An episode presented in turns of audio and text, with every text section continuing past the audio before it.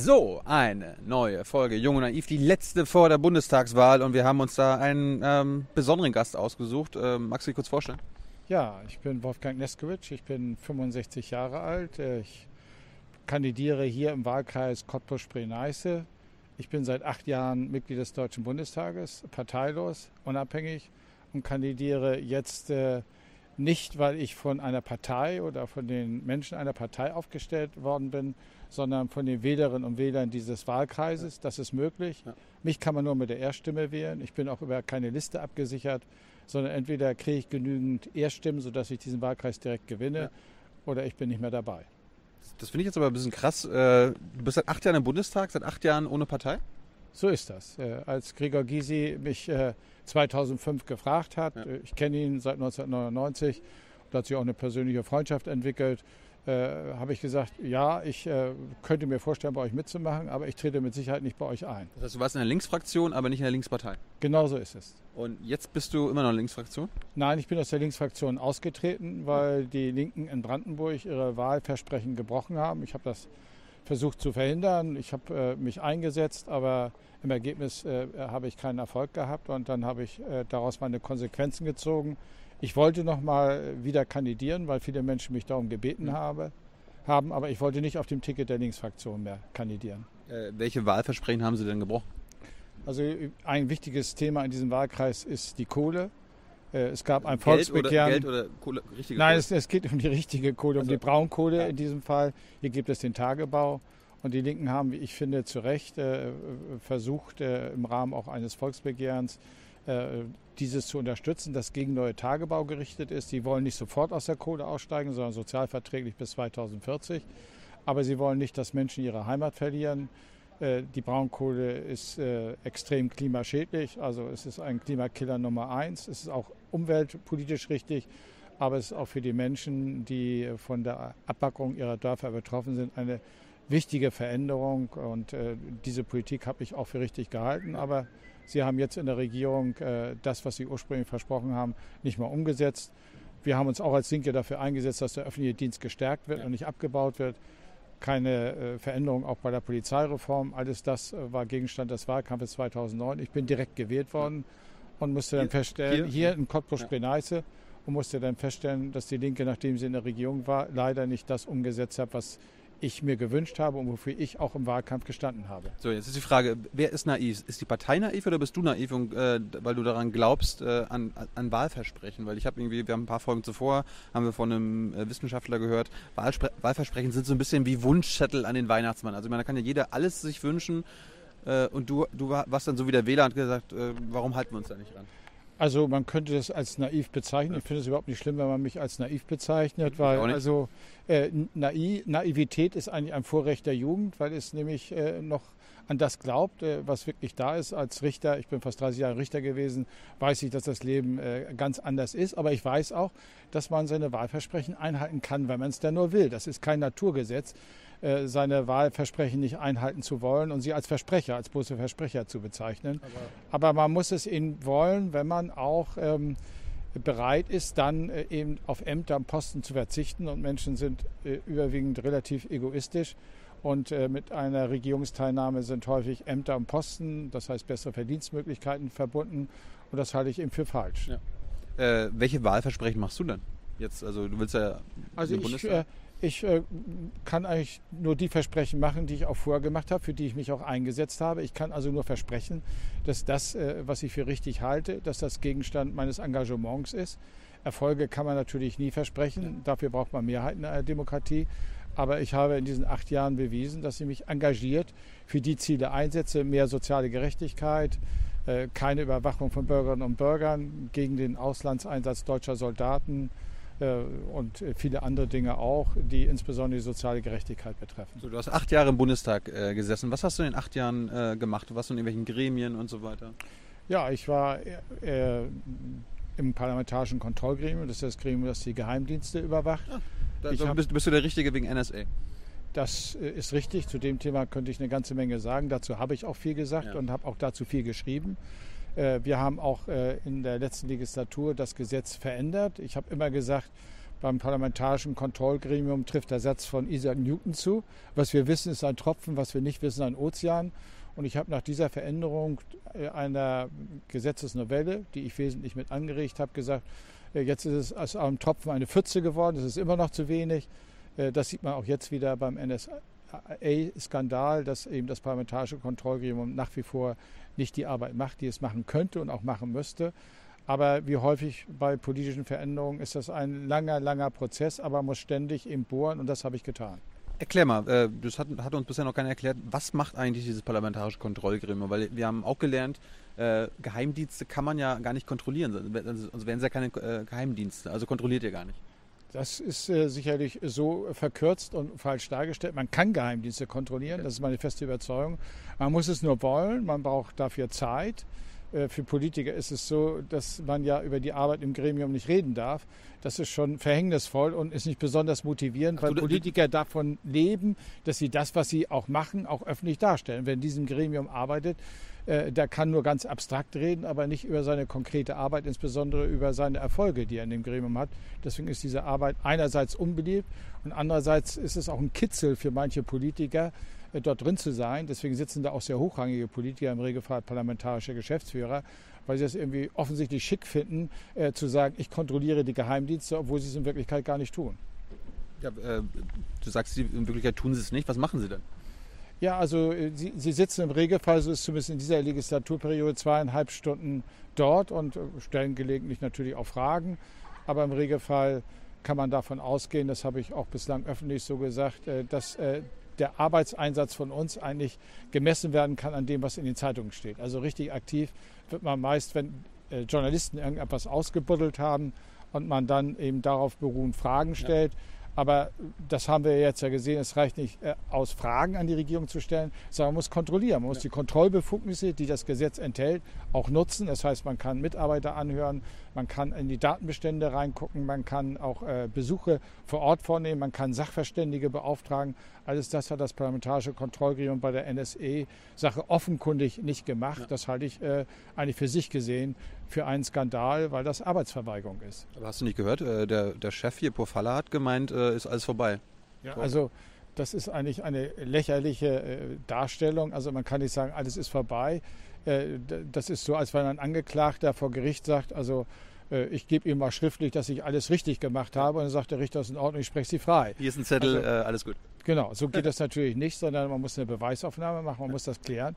Äh, Aber warum, allem, was ich gelesen warum, habe, warum hat das Gremium das nicht, gemacht. Warum ja. wollen die das nicht? Ja, da müssen Sie die Gremiumsmitglieder fragen. Ich finde das unerhört. Ich aber, aber, das Arbeitsverweigerung. Aber du kannst es doch wahrscheinlich irgendwie erklären oder nachvollziehen, oder?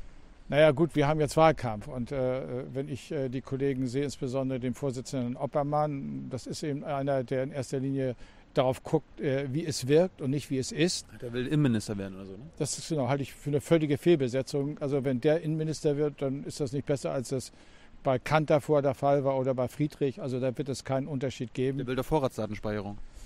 Auch das. Ja. Ich bin aus der SPD ausgetreten, weil die SPD den großen Lauschangriff wollte. Unter anderem, also da hat die SPD schon immer eine schwarze Seite gehabt. Was, was ist der große Lauschangriff? Der große Lauschangriff äh, war damals die Möglichkeit, also im Grunde genommen eine komplett umfassende Telefonüberwachung vornehmen zu können. Und so wie das Anfang der 90er Jahre vorgesehen worden war, hat das Verfassungsgericht das auch für verfassungswidrig erklärt. Und äh, du warst damals in der SPD? Ja, ich bin 1979 in die SPD eingetreten, war dort auch äh, Landesvorsitzender der SPD-Juristen, habe dort lange auch gearbeitet und dann kam Anfang der 90er Jahre die Ruinierung des Asylrechts. Dann kam eben die Bereitschaft, den großen Lauschangriff zu unterstützen und vor allen Dingen auch den Auslandseinsatz deutscher Soldaten. Das waren für mich rote Linien, mhm. die überschritten worden waren und deswegen habe ich die SPD damals verlassen. Und dann bist du wohin gegangen? Ich habe dann noch einmal einen Versuch unternommen mit anderen Parteien. Ich bin dann zu den Grünen gegangen, ah. Äh, weil die Friedenspolitik der Grünen für mich wichtig war und natürlich auch ihre äh, Politik, was die Bürgerrechte anbetrifft. Und dann hat es diesen völkerrechtswidrigen Krieg gegen Ex-Jugoslawien gegeben. Auch da ging es dann wieder um die Nichteinhaltung von Wahlversprechen. Äh, also unter Fischer war, waren eben die Dienstwagen und die Ämter wichtiger als eben die Einhaltung der Wahlversprechen. Und da habe ich die Konsequenzen gezogen habe gesagt, ich trete nie wieder in eine Partei ein. Für mich ist die Sache erledigt. Ist das, ist das immer noch so, äh, dass es bei den Grünen, äh, also würdest du das immer noch so charakterisieren, dass äh, Dienstwagen und Ministerämter wichtiger sind? Ich glaube, die Grünen haben in vielen Dingen wichtige politische Impulse gesetzt, insbesondere was die Umweltpolitik anbetrifft. Also, äh, aber ich würde heute niemals mehr Grün wählen, obwohl ich viele grüne Kolleginnen und Kollegen kenne, die ich gut finde, die auch eine gute Arbeit machen. Aber im Ergebnis sind die Grünen einfach in Anführungszeichen in dieser Gesellschaft angekommen, was bedeutet, dass sie sich in den Kernfragen, wenn es um die Macht geht, nicht anders verhalten als die anderen Parteien auch. Das heißt, äh, wenn es um Krieg geht, dann, dann, werden Sie da auch nicht mitmachen? Ja, bis auf Herrn Ströbele und ein paar andere versprengte Grünen äh, haben die Grünen den Krieg in Afghanistan äh, für richtig befunden.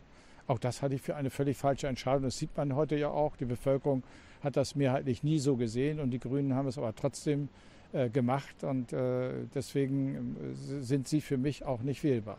Warum bist du denn, warum bist du denn zu den Linken gegangen? Also oder, oder bei den Linke reingetreten? Also das Thema soziale Gerechtigkeit ist ein wichtiges Thema. Also seitdem äh, wir eigentlich äh, die DDR nicht mehr haben, hat eigentlich der Turbokapitalismus in Westdeutschland in wirklich richtig Fahrt aufgenommen. Das habe nicht nur ich so gesehen und beobachtet, sondern auch die FAZ. Mhm.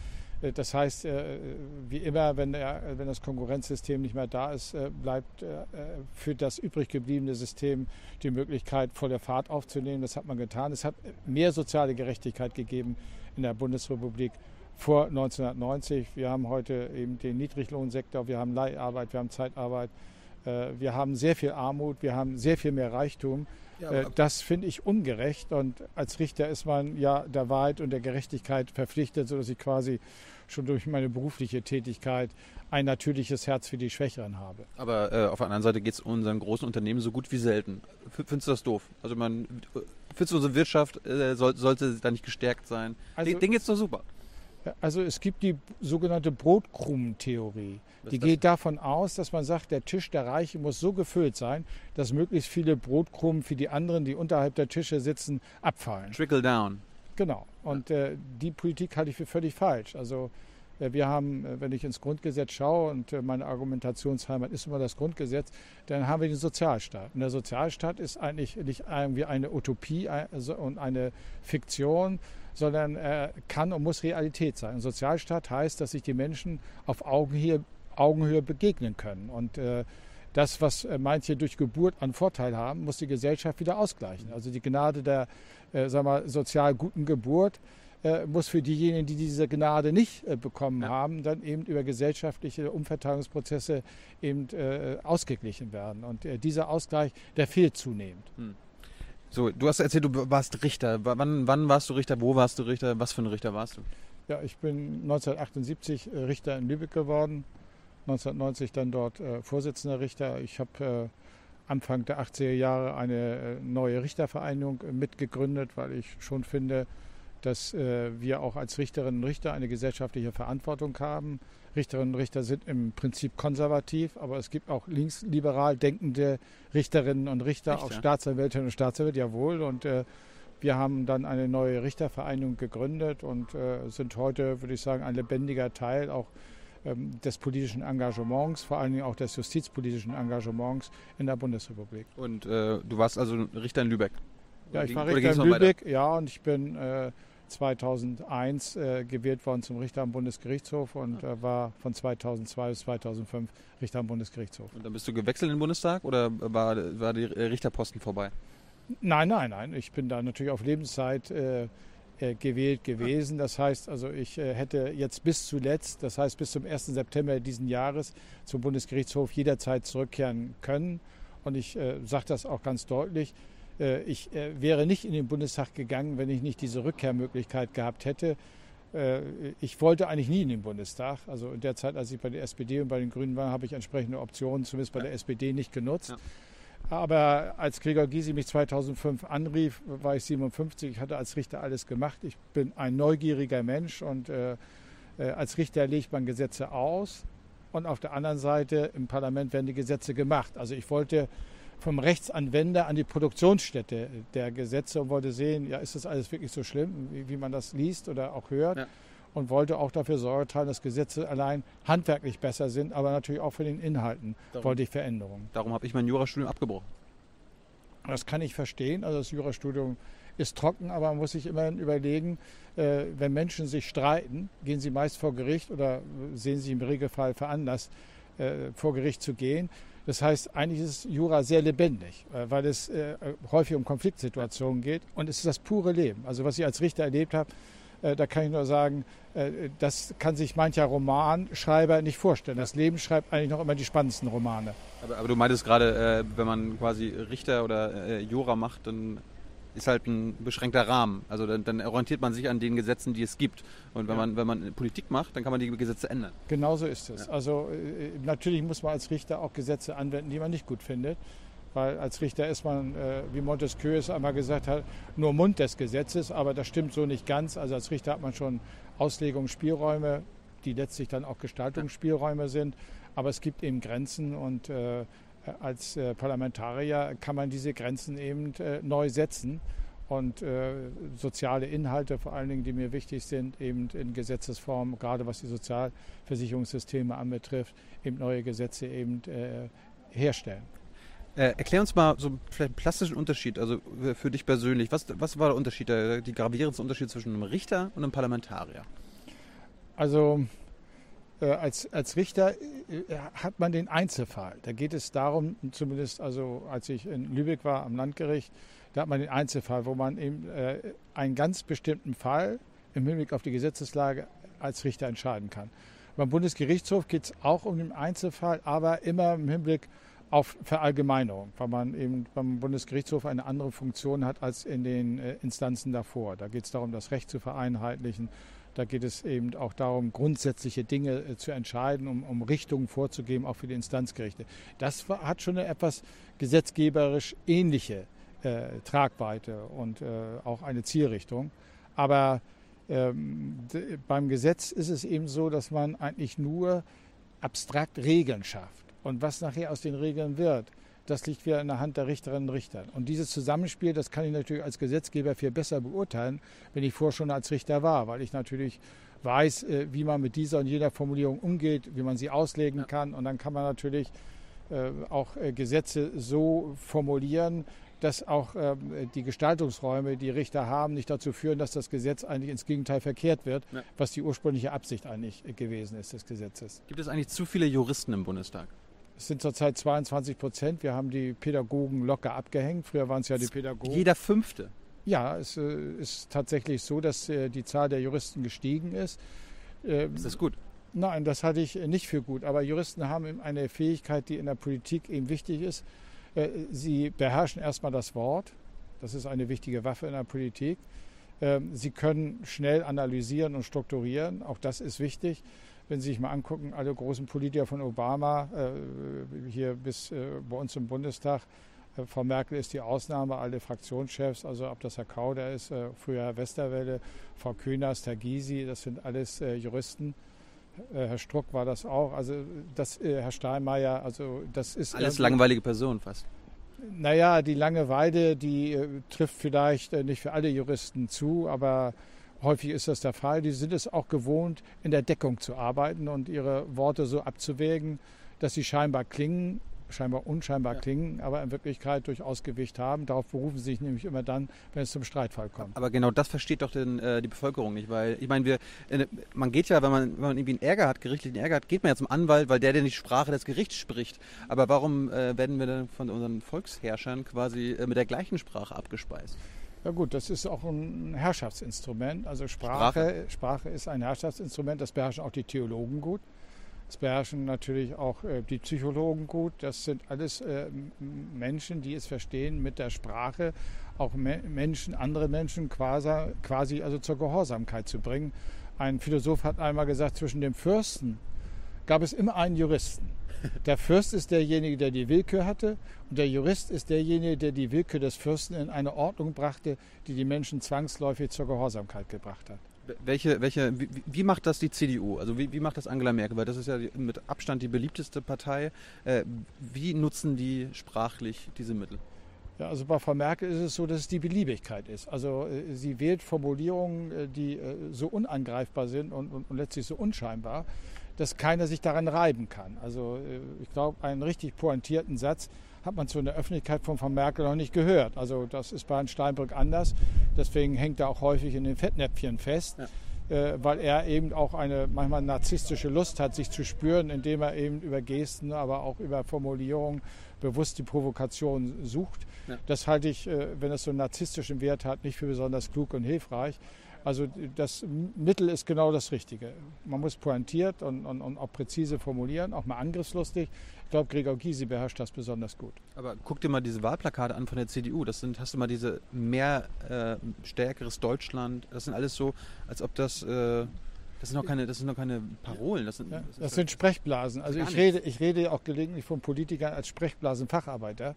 Das heißt also, das sind eigentlich äh, häufig auch Sätze, die sie formulieren von stringenter Sinnlosigkeit. Ja. Äh, aber sie stehen erstmal als Worte da. Man kann auch sagen, da werden eigentlich äh, Konsonanten und Vokale aneinandergereiht und die Luft bewegt. Und äh, das ist eigentlich auch bei äh, solchen Politikern wie Frau Merkel eigentlich auch das Ziel, nämlich äh, einfach so sie als Person rüberzubringen, ohne dass irgendjemand sich angegriffen fühlt, verärgert fühlt, sondern Sie ist einfach eine sympathische Erscheinung, so wird sie auch wahrgenommen. Ich finde sie auch sympathisch. Hm. Aber äh, fördert das nicht dann auch diese, diese, dieses Desinteresse an Politik? Also irgendwie so, ja, die, ich, ich verstehe das eh nicht und äh, die haben das anscheinend ganz gut in den Händen. Also ich meine, wenn man das Gefühl hat, dass irgendwas läuft bei, bei anderen, dann, dann beschäftigt man sich ja auch weniger damit. Das stimmt, zumal wir auch eine Presselandschaft haben und eine Medienlandschaft, die eigentlich äh, ja eine solche Interessenlosigkeit befördert. Also und dann haben die Menschen viel mit sich selbst zu tun. Also sie sind irgendwie auch froh, wenn die Dinge so laufen. Und wenn das nicht so ganz intensiv in ihr Leben einschlägt, äh, dann ist das schon so in Ordnung. Also das ist so eine Einschläferungstaktik, die auch dann wirkungsmächtig wird. Aber ich finde Politik äh, da geht es um die Gestaltung der Lebensverhältnisse und da geht es um Gerechtigkeit und Ungerechtigkeit. Und deswegen ist es ganz wichtig, dass auch die Dinge pointiert und, und trefflich benannt werden. Mhm. Also Klartext ist schon wichtig, aber Klartext um des Klartextwillens allerdings auch nicht. Ja. So, äh, jetzt bist du eine Besonderheit, weil du der äh, quasi der einzige unabhängige Bundestagskandidat bist, der auch Aussichten auf, äh, auf die Wahl hat. Wie, wie, wie, kommt das, dass so wenig unabhängige Kandidaten in den Bundestag kommen? Oder es, es, gibt, es gab gar keinen. Gab es schon mal jemals einen? Ja, doch 1949 bei der ersten Wahl. Das war also die Besonderheit. Da haben es drei Kandidaten geschafft, ja. äh, in den Bundestag zu kommen. Aber ich will mal sagen, danach nicht mehr. Das liegt auch daran, äh, dass die Parteien natürlich äh, Konkurrenz nicht lieben. Und das ist eigentlich eine Konkurrenz und man hat bisher geglaubt, also das realisiert sich so und so nicht. Das liegt daran, dass zum Beispiel Parteien, wenn sie eine Spende bekommen, dass die steuerrechtlich äh, abzugsfähig ist. Das ist bei solchen unabhängigen Kandidaten nicht der Fall. Ich habe das ja gemerkt, dass das, äh, was die Spenden anbetrifft, natürlich ein Riesennachteil ist. Die Parteien kriegen auch äh, Wahlkampfkostenerstattung. Das heißt also, äh, diesen jetzigen Wahlkampf finanzieren sie mit dem Geld, das sie aus dem vorigen Wahlkampf bekommen. Das hat natürlich ein unabhängiger Kandidat nicht. Und dann ist man auf dem Wahlzettel so unmöglich angebracht, dass man kaum gefunden wird. Also wenn man sich mal den Wahlzettel anguckt, der für meinen Wahlkreis gilt, dann muss ich jetzt nochmal in alle Briefkästen einen Wahlzettel äh, nochmal so als äh, Muster verschicken, damit die Leute überhaupt sehen, wo sie mich finden. Ich habe jetzt Wählerinnen und Wähler gehabt, sagen, ich wollte sie wählen, aber ich habe sie gar nicht auf dem Wahlzettel vorgefunden, weil man ganz unten links versteckt ist äh, äh auf der Erststimmen-Spalte. Also es wäre eigentlich gerecht, wenn man zwei Stimmen hat, dass man auch zwei Stimmzettel hat. Ja. Und dass auf dem einen Stimmel die Erststimmenkandidaten sind, auf dem anderen die Zweitstimmen, ja. nämlich die Parteien. Ja. Aber das hat man nicht gemacht. Man hat sogar die beiden Felder, die anzukreuzen sind, praktisch direkt nebeneinander gelegt, sodass eigentlich äh, der Wähler, wenn er eine bestimmte Partei wählt, eigentlich nur zwei Millimeter weiter rücken muss und dann hat er auch gleich den Erststimmenkandidaten. Also solche kleinen technischen, psychologischen Tricks sind enorm wirkungsmächtig. Und dann ist es auch so, Wahlkampfkostenerstattung kriegen die Parteien schon ab 0,5 Prozent der Stimmen. Ein äh, Erststimmenkandidat hat das bis 1976 überhaupt nicht bekommen. Und dann ist jemand vor das Bundesverfassungsgericht gezogen und seitdem kriegt man ab 10 Prozent ähm, der Stimmen, die muss man erstmal überhaupt erreichen, um dann Wahlkampfkostenerstattung zu bekommen. Wow. Ähm Vielleicht kann man auch noch sagen, äh, es fehlt ja auch den unabhängigen Kandidaten überhaupt eine Struktur, also die für Wahlkämpfe dann auch geeignet ist. Also ich lebe in diesem Wahlkampf von dem Engagement der vielen Bürgerinnen und Bürger meines Wahlkreises, die mich unterstützen. Und ich habe ja schon zwei Wahlkämpfe für Parteien gemacht und ich bin begeistert immer wieder, wie viele Menschen sich jetzt also völlig idealistisch äh, für einen und diese Kandidatur einsetzen und Plakate kleben, Flyer verteilen und das ist wirklich ein großartiges Erlebnis und allein das macht diesen Wahlkampf schon für mich also als ein einzigartiges Erlebnis. Hat deine alte Fraktion einen Gegenkandidaten aufgeschaltet? Also trittst du jetzt gegen einen anderen Linken an? Das ist richtig. Die haben hier eine äh, Kollegin, eine, eine Landtagskandidatin aus dem Landtag also mhm. aufgestellt. wir beide verstehen uns persönlich gut. Da gibt es also überhaupt keine Misshelligkeiten. Und wir wollen mal sehen, was rauskommt. So, ähm, dann habe ich mal gehört, du warst, du bist berühmt geworden damals als Richter Möchtest du nicht über Drogen reden? Okay. Warum nicht? Weil das, glaube ich, kein gutes Thema ist im Wahlkampf. Aber wir haben lustigerweise über, mit allen Kandidaten darüber, über Drogenlegalisierung geredet. Äh, die waren außer die CDU irgendwie alle dafür. Aber willst du nichts, dazu sagen? Ich will, äh, also ich würde dazu diesem Thema nichts sagen. Also jeder, der meine Biografie kennt, äh, was ich, was ich zu diesem Thema zu sagen habe, beziehungsweise was ich auch als Richter dazu entschieden habe. Und, äh, du stehst immer noch dazu? Ja, ich stehe immer noch. Also dazu. Recht auf Rausch zählt noch? Das ja, ja, das Recht auf Rausch ist nun eine, äh, sagen wir mal, pointierte Formulierung. Äh, aber ich äh, kann dazu nur feststellen, das war eine Entscheidung des Landgerichts. Das Bundesverfassungsgericht ist es im Kern gefolgt. Als Richter bin ich gehalten, das äh, Grundgesetz anzuwenden. Und ich fand es einfach ungerecht, neben anderen Gründen auch, ja. Äh, dass eben diejenigen, die Cannabis konsumieren, äh, dafür bestraft werden und äh, diejenigen, die Alkohol, also eine Droge, die viel stärkere Wirkungen hat, die für viele Straftaten verantwortlich ist, für viele Verkehrsunfälle, aber auch Betriebsunfälle, ja. Äh, dass die also äh, in ihrem Besitz völlig sanktionslos ist, äh, das ist für mich ein klarer Verstoß gegen den Gleichheitsgrundsatz aber, gewesen. Aber da könntest du als Richter da sagen, ey, dann, dann verbieten wir auch äh, Tabak und Alkohol. Nein, das kann ich eben nicht, weil ich als Richter ja keine Gesetze machen kann. Als Richter bin aber, ich gehalten, aber, das, aber das, könnt, das, könntest du auch fordern. Also entweder alle Drogen legalisieren oder alle. Ja, das ist ja die, die Logik. Also die Logik sagt, wenn der Gleichheitsgrundsatz verletzt ist, dann kann man, äh, dann gibt es nur die Möglichkeit, entweder äh, eben das eine äh, zu verbieten, dann muss man das andere auch verbieten, oder das eine zu erlauben, dann muss man das andere auch erlauben. Ja. Das setzt allerdings voraus unter den Juristen, dass die Sachverhalte im Wesentlichen gleich sind. Darüber streiten dann die Juristen. Ich habe damals äh, mit meiner Kammer die Auffassung vertreten, oder wir alle haben die Auffassung vertreten, dass es ein Verstoß gegen den Gleichheitsgrundsatz ist. Äh, aber wir haben äh, einen anderen Grundsatz äh, eigentlich äh, in den Vordergrund gerückt. Das ist der Grundsatz die freie Entfaltung der Persönlichkeit. Also eigentlich äh, muss jeder selbst bestimmen können, was er zu sich nimmt. Man kann also auch zu Aldi gehen, sich irgendeinen, was weiß ich, Reinigungsflüssigkeit in den Hals kippen und das kann einem niemand verbieten. Stimmt. Und äh, jetzt ist es eben so, gibt es überhaupt äh, die Möglichkeit, äh, sich selbst zu schädigen, kann das verboten werden. Ja. Und äh, das kann eigentlich nicht verboten werden. Und die Juristen haben da auch wieder einen Trick und haben gesagt, naja, es wird ja nicht verboten, dass ich das konsumiere, sondern es wird nur verboten der Besitz. Der Besitz. So. Weil der Besitz nämlich die Möglichkeit beinhaltet, dass man das weitergeben kann. Ah. Und dann äh, haben sie oder sind dann unserer Argumentation gefolgt, dass man gesagt hat, wenn man wenig hat, deswegen geringe Mengen, dann ist man auch nicht geneigt, äh, das wenige weiterzugeben. Ja. Und dann wäre es eben ein Verstoß gegen den Verhältnismäßigkeitsgrundsatz, wenn jemand bestraft wird, obwohl er nur geringe Mengen hat, bei dem man dann nach dieser Logik davon ausgehen kann, dass man das ja gar nicht weitergibt. Und der eigentliche Grund der Bestrafung ist nach dieser Logik die Weitergabemöglichkeit. Ja. Und die entfällt dann in dem Moment, weil man wenig hat. Und wenn man wenig hat, neigt man auch dazu, wenig weiterzugeben oder gar nichts weiterzugeben. Und das ist dann die Argumentation, die das Bundesverfassungsgericht äh, an den Tag gelegt hat. Warum ist wenig in Berlin mehr als in Bayern?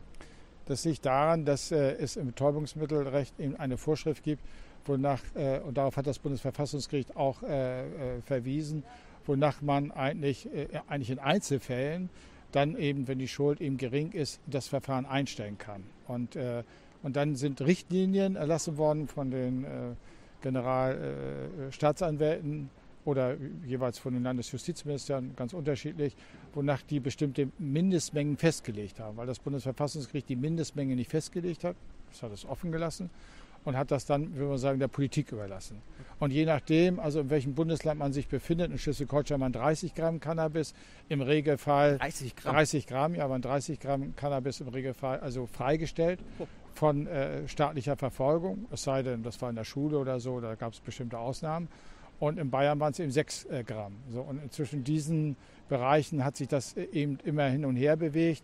Zwischenzeitlich hat Schleswig-Holstein mit einer schwarz-gelben Regierung also auch diesen Wert abgesenkt, ja. äh, sodass heute das zwischen 6 und äh, 15 äh, Gramm liegt. So, jetzt interessiert mich noch, wir, wir haben Wahlkampf und diese ganz großen Themen haben wir, also habe ich jedenfalls das Gefühl, die werden gar nicht angesprochen, diese Euro-Krise, Europa.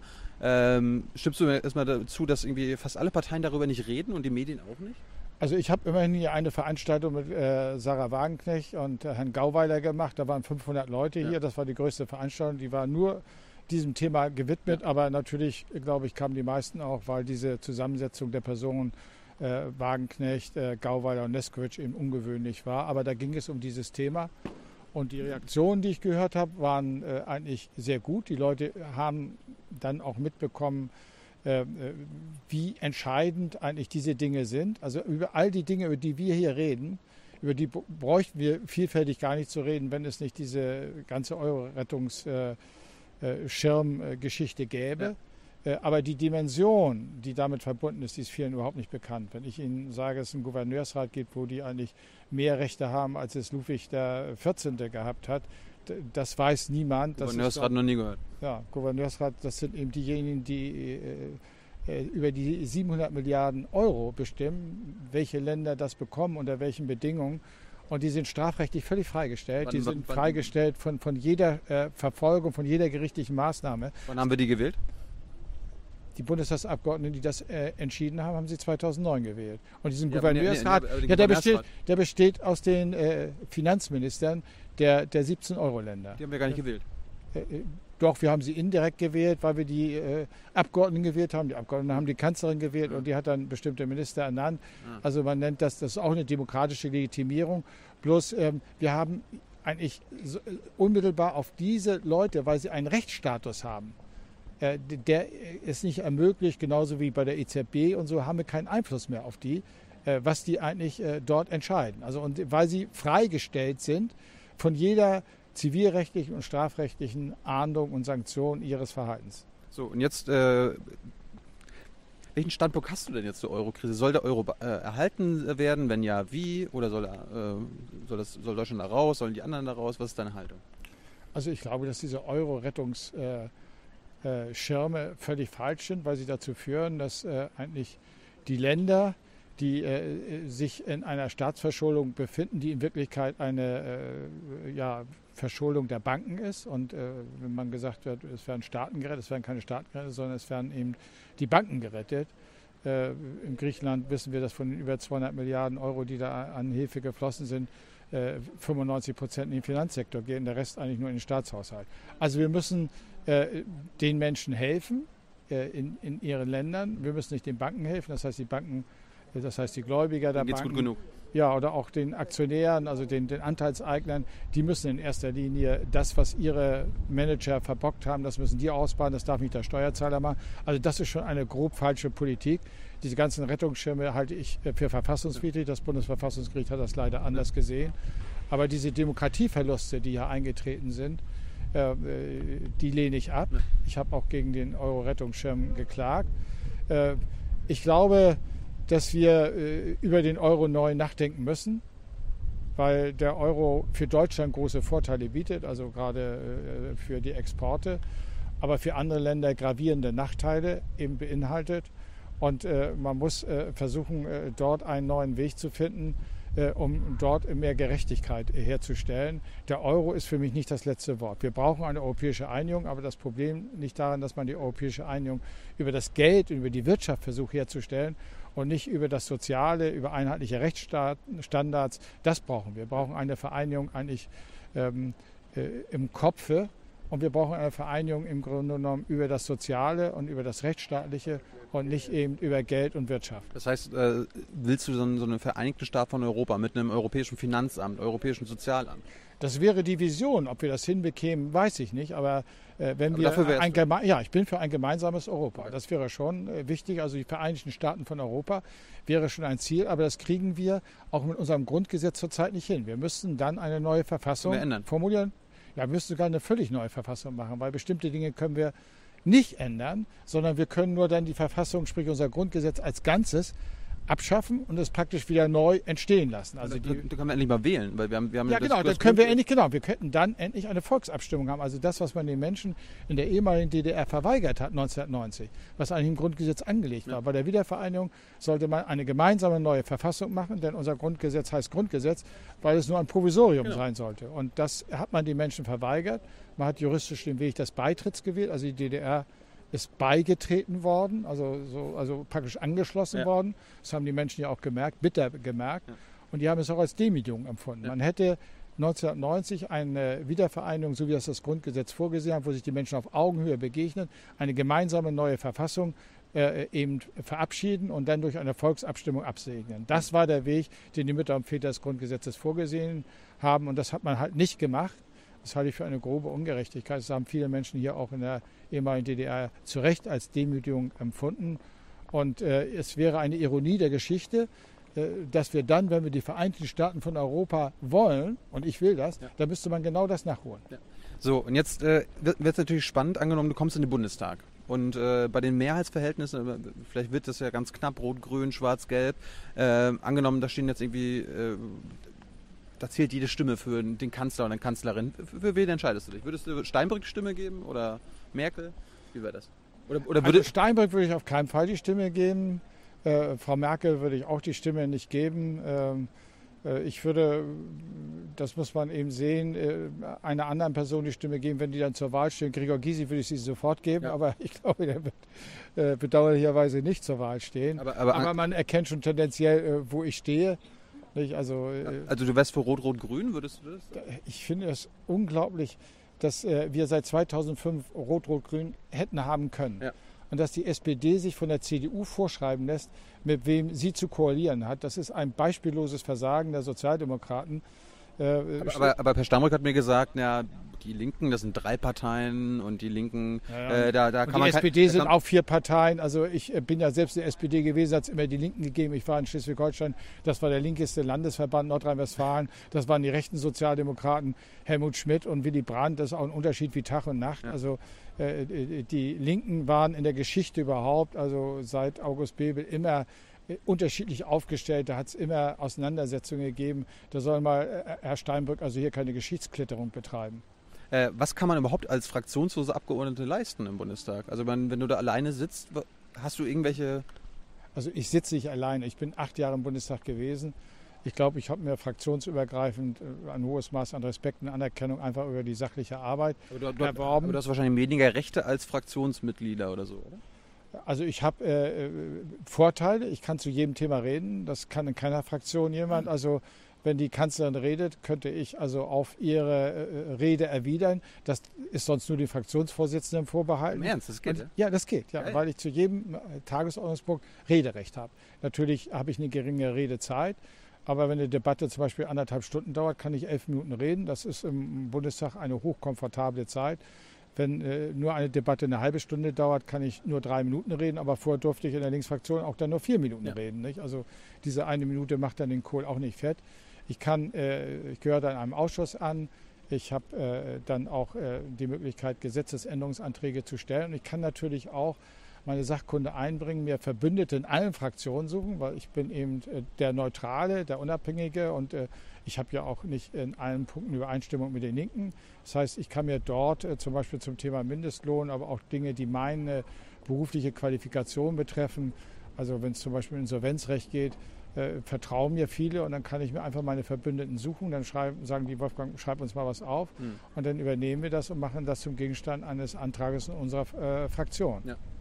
Äh, und dann habe ich noch zwei Fragen. Einmal zur Alternativlosigkeit. Kannst du mit dem Begriff was anfangen? Das ist so in den letzten vier Jahren so der Begriff der Regierung Merkel ge geworden. Ja, also nein, das hat schon äh, damals äh, Fischer beim äh, Jugoslawienkrieg gesagt. Also es gibt äh, eine Formulierung, die ich äh, also wirklich bekämpfe, ich habe fast gesagt, bis aufs Messer, das ist dieses Alternativlose. Es gibt im Leben nichts, was nicht doch eine Alternative hätte. Die Alternativen können töricht sein, die können ja. auch nicht gut sein, aber äh, denklogisch ist das für mich schon fast ausgeschlossen. Aber warum sagen die denn das?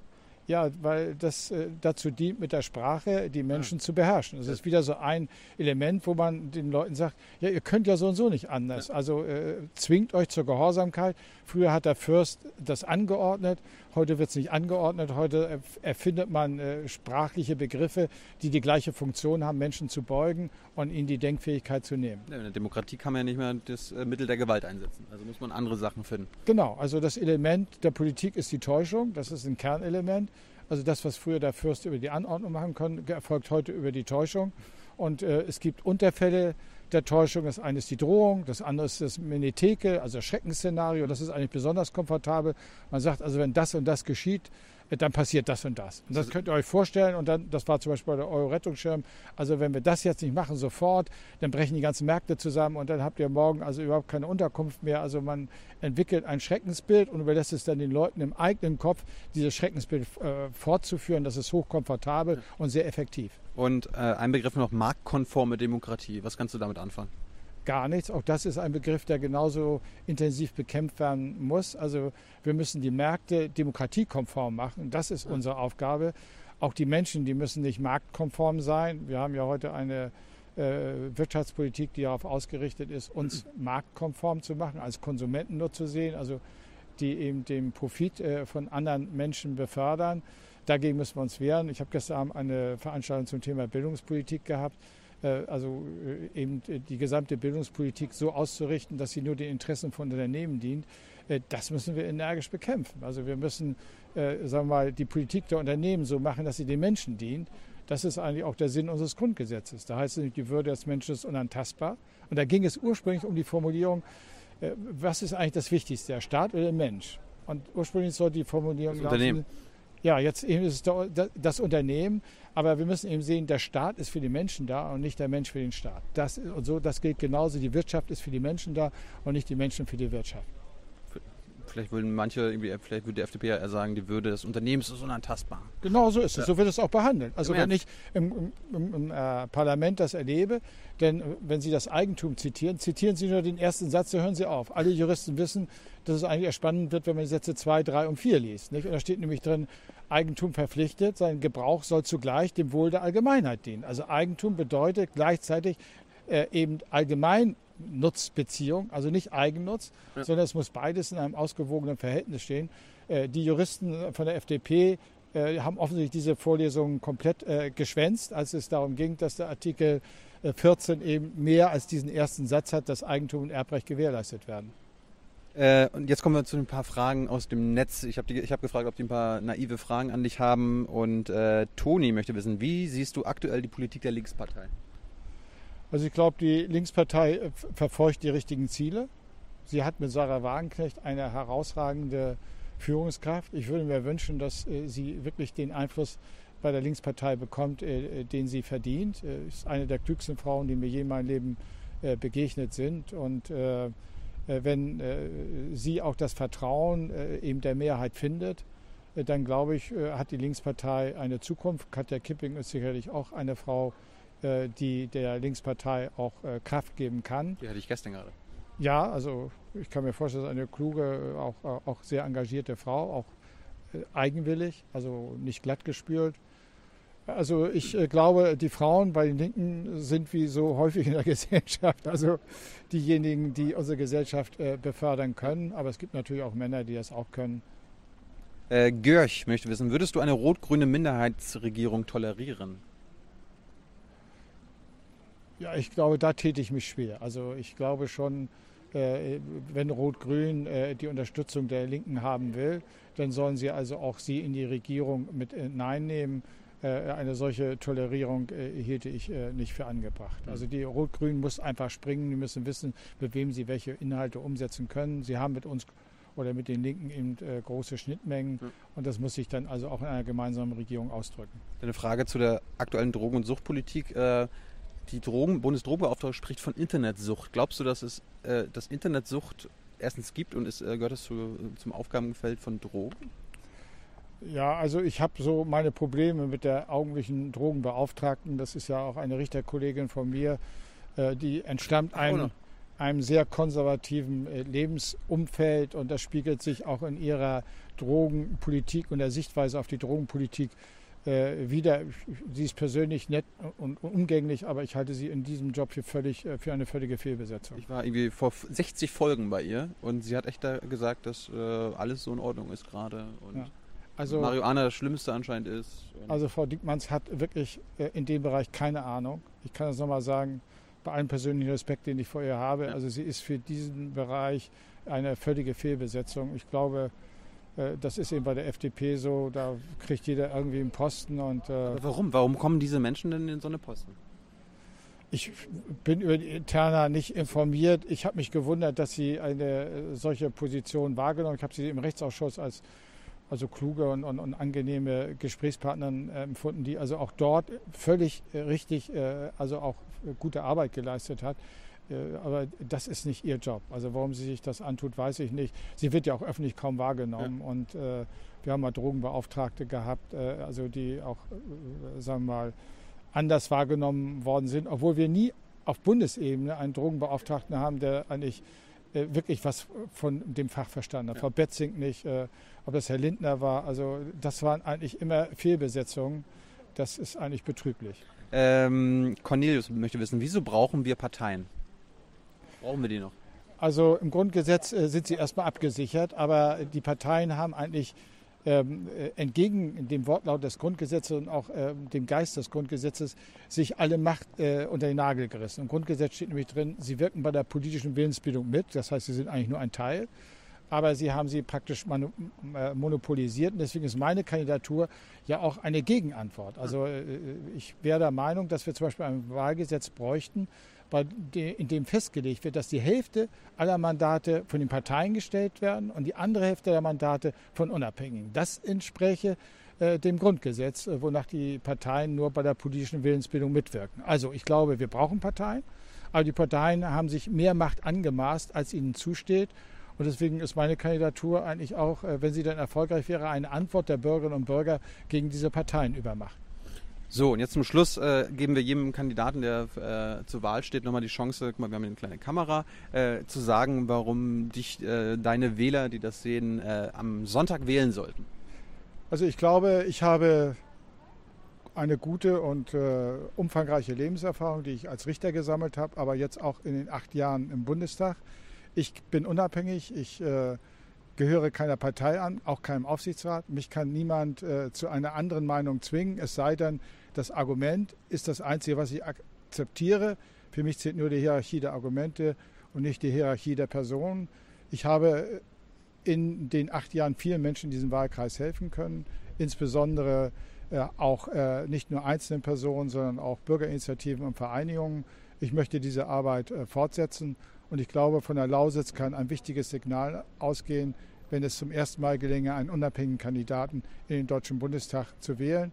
Also mich kann man wählen auf Liste 14 links unten. Geben Sie mir die Erststimme. Für mich zählt nur die Erststimme. Vielen Dank, äh, Wolfgang Neskowitsch. Ich wünsche viel Glück. Ja. Und äh, vielleicht sehen wir uns dann bald wieder im Bundestag. Das wäre zu wünschen. Ja. Tschüss. Tschüss. Tschüss.